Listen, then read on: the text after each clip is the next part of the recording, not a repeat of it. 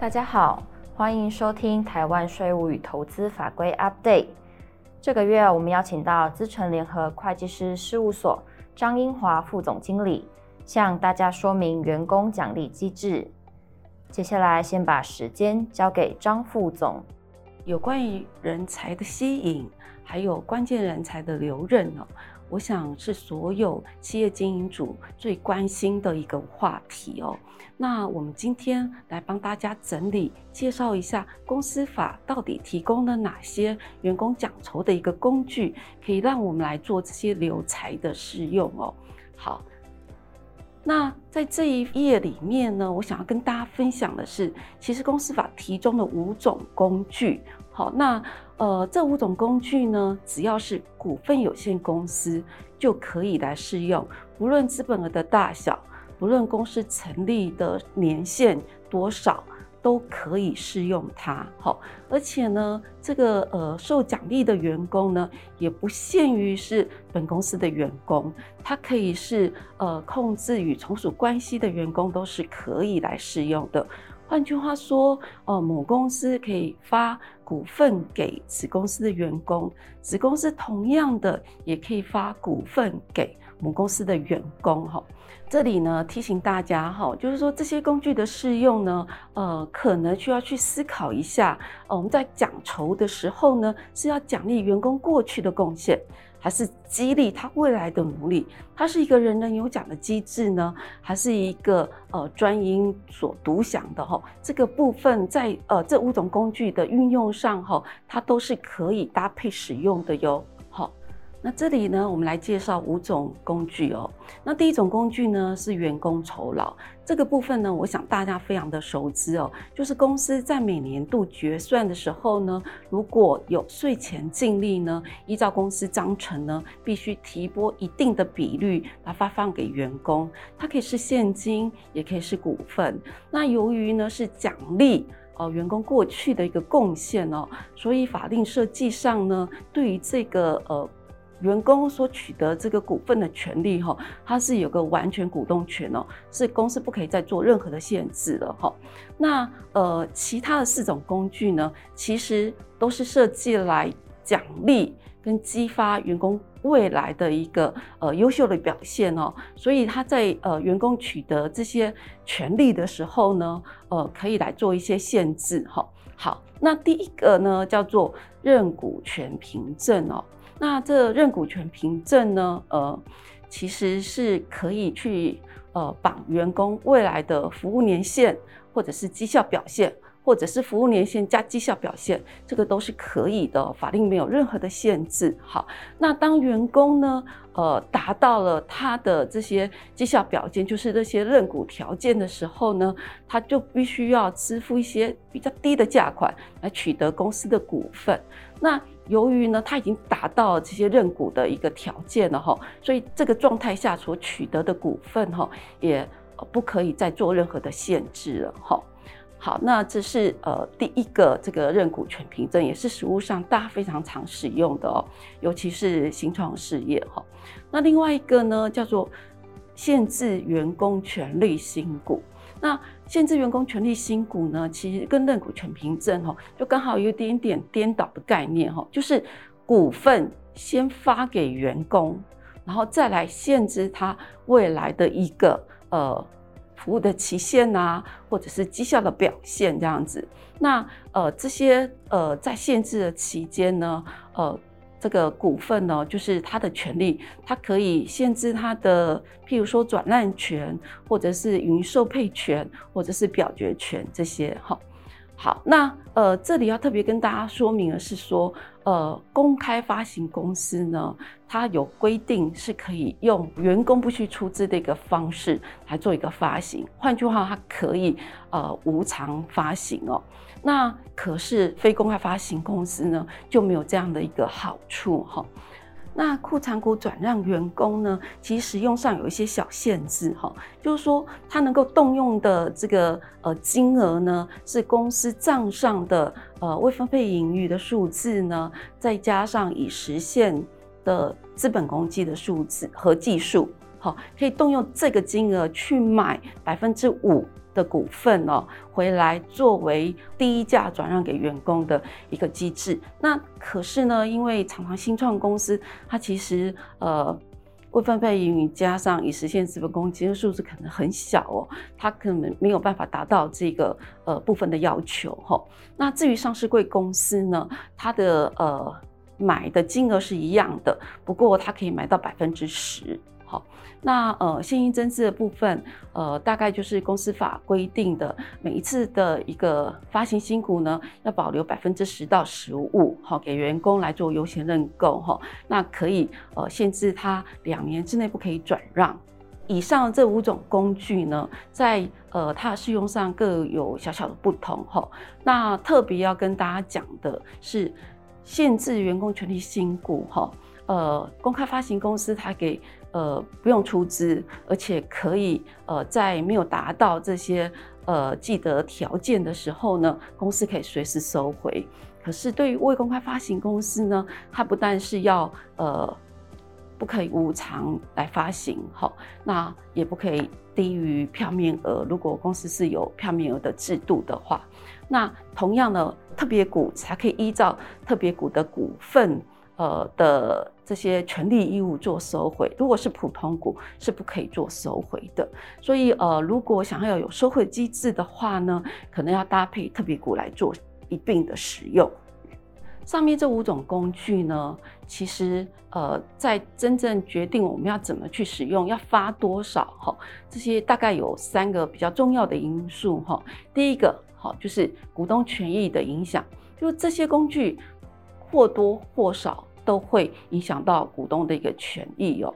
那所以呢，必须要去提醒大家，在法令上虽然没有规定它股东权益的影响数，它是到一个什么程度或者一个什么金额，可是如果对于新创公司呢，可能还是要跟股现有的股东达到一个共识哈。那呃，法令其实是没有任何限制的。那另外呢，每一项工具呢，都会对财务报表产生一些影响，因为它的费用化是要入账的哈。那发行的股数呢，都会造成呃对 EPS 的影响哈。那另外呢，大家最 concern 的大概就是税负的部分，对公司有没有什么影响？对个人税有没有什么影响？那这这个部分要跟大家讲，它都有影响哈。那呃，尤其是个人税的部分，它的这些实价。呃的收入减除他的一个出资的成本，他都要列入个人综合所得税来做计算的。那这里呢，借由这张表格是想要跟大家整理哦，就是说从公司的一个角度哦，我们在发放这些五种工具的时候呢，它的一个财务会计跟税务处理哈，它是什么样的一个情境哦？好，那其实大概呃，虽然表格很复杂，可是大概只有几个重点哈。第一个，好，第一个重点是自己发给自己公司的员工呢，他其实在财务会计上，他就是可以认列费用，在税务上呢，呃，这个这些认列费用也不会被剔除哈。那呃，可是我刚刚讲说，其实现在五种工具哦，其实都可以母公司发给子公司的员工，子公司也可以发给母公司的员工哈。那如果有这种情境底下，那财务会计应该怎么处理？税务又怎么处理呢？哈，大概大概只有两个原则。第一个原则就是，员工落在哪一家公司，就由那一家公司来承认费用。哦，来承认费用。所以，当母公司发给子公司的员工的时候，母公司对这个部分是不可以认列费用的，它只能视为对子公司的继续投资哦。所以，它是要调整它的长期投资的金额哈。那这个税务的部分呢，呃，是可以哈来认列费用的。那呃，有关于子公司帮母公司的员工来做发放的这个部分呢，它就视为好，视为这个盈余分配给母公司了哈。所以啊，在财会上呢，它是做一个盈余分配，然后在税务上呢，它是不可以被认列费用的。那这一页呢，是要跟大家说明一下哈，从员工的税务面呢，它其实不管是从呃五种工具的任何一种工具所取得的股份呢，它都要依照实价来计算它的所得哈。那呃不管是薪资所得还是其他所得，好，它都必须列入它的个人的综合所得税来做一个呃纳税的计算，这样子。呃，那这一页呢是想要跟大家介绍哈，这个课税的时间点哦。当员工取得股份的时候呢，或者是呃这个股份呢已经解除这个呃不可转让的限制的时候呢，就是他的呃课税时间点，在当年度就要立即课税。好，那呃之后出售呢，再依照一般的证券交易的所得方式来做计税。哈，那这个是课税的原则。哈，呃，假设员工呢必须要这个拿出呃股票。认购的钱又要拿出这个现金来纳税哦，这个对员工其实是有点负担的，所以政府也有也有想到这样的一个解决机制哈，所以他有设计了一个缓课的一个概念哈。那员工呢来选择缓课的时候呢，他到底是怎么课税的哈？那我们来看看呃政府给出来的一个呃这个状态是什么样子的哈。第一个。好，他在取得股票当年度或者是可处分日，当然就不课税了。到哪时候来课呢？他在出售股份的时候再来结算啊，做一次课税的动作。而这个时候呢，他可以用呃出售股份的价格，或者取得股份或可处分日的时价，孰低者来计算他的收入，减除他当初认购的一个价格呢，就是他的所得。好，不过呢，并不是，并不是所有的股份都可以被这样子来利用这个缓课的机制哦。政府有给了一些限制。好，第一个。就是股票的实价在五百万元的额度以内才可以做这些事情哦。那超过五百万部分呢，就没有办法选择缓课了，就回到前一页的这个呃取得当年度或者可处分日的年度，就必须要做课税了。那另外还要再提醒啊，就是说呃董事如果兼这个公司经理人的一个身份，他当然可以取得股份。好，可以用员工的身份来取得股份，不过这样的员工所取得的股份是没有办法适用缓课的。好，这个部分要特别注意。很多新创型的的创办人，他同时又是主要的员工，也是公司的董事。哈，那这个部分常常想要争取来适用，可是法定是很清楚是没有办法让他们来适用这个部分的缓课哦。最后呢，我想要跟大家呃分享一下呢，这么多年来最常被客户问到的几个问题哈。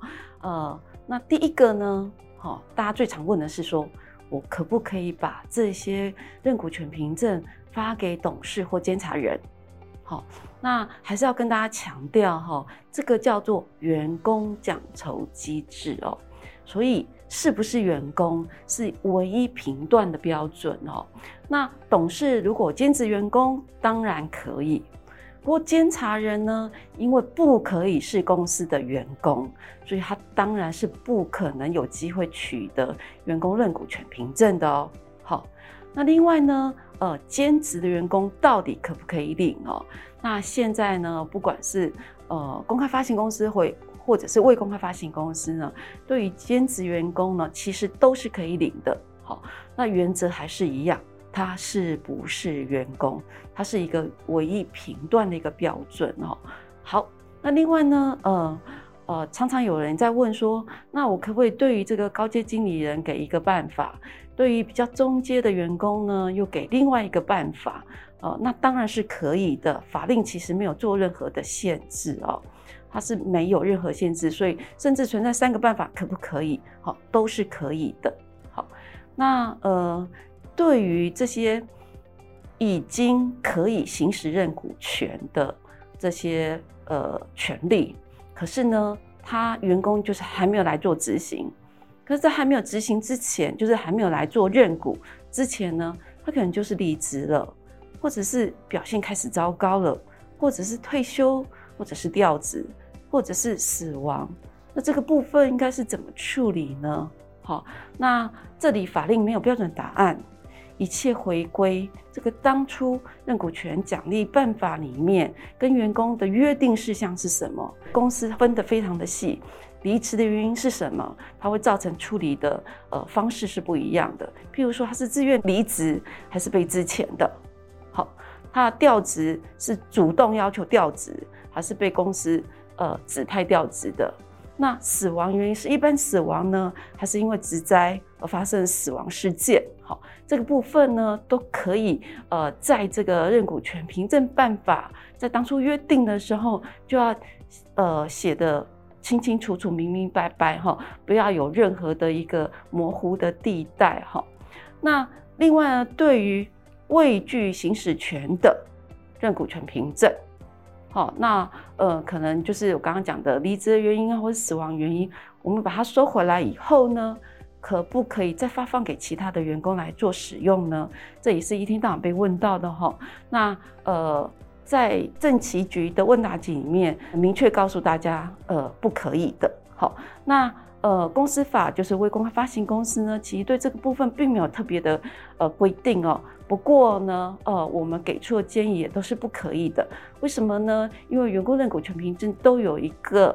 呃，叫存续的期间哦，所以呢，你其实在给下一个员工的时候，已经没不是有一个完整的存续期间呢，在管理上啊，或者是在它的公平性上，它都是有问题的哦，所以我们都不建议这个部分来做一个循环发放的使用哦。那另外，呃，认股的股份种类只能是普通股吗？好，这个在我刚刚在说明这个呃这个限制员工权利行股的。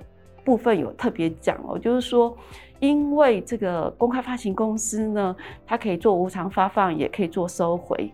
可是呢，未公开发行公司其实没有这个收回的机制哦，所以它既然没有做收回的机制，对于限制员工权利新股，当他员工没有办法达到这个呃这个绩效的时候呢，那么怎么收回他的股份，它就是一个问题了哦。那所以呃建议哦，其实法律并没有规定它只能做普通股的运用，好、所以如果我们还搭配一些特别股，那它在特别股发行的权利义务，在章程上做一些特别的约定啊、呃，譬如说在公司董事会决议的时候呢，它就可以去做收回。好，那这个部分就可以来解决呃这个实务上的困难哈。那甚至呢，啊特别股的运用呢，还有很多其他的呃一个跟绩效奖励是不是可以做一个呃火花式的一个运用呢？这个部分都是有机会有可能的。谢谢大家的收听，也欢迎大家到 PWC 台湾 YouTube 频道观赏影片或订阅 Podcast 频道，及时取得最新资讯。我们下个月空中再会。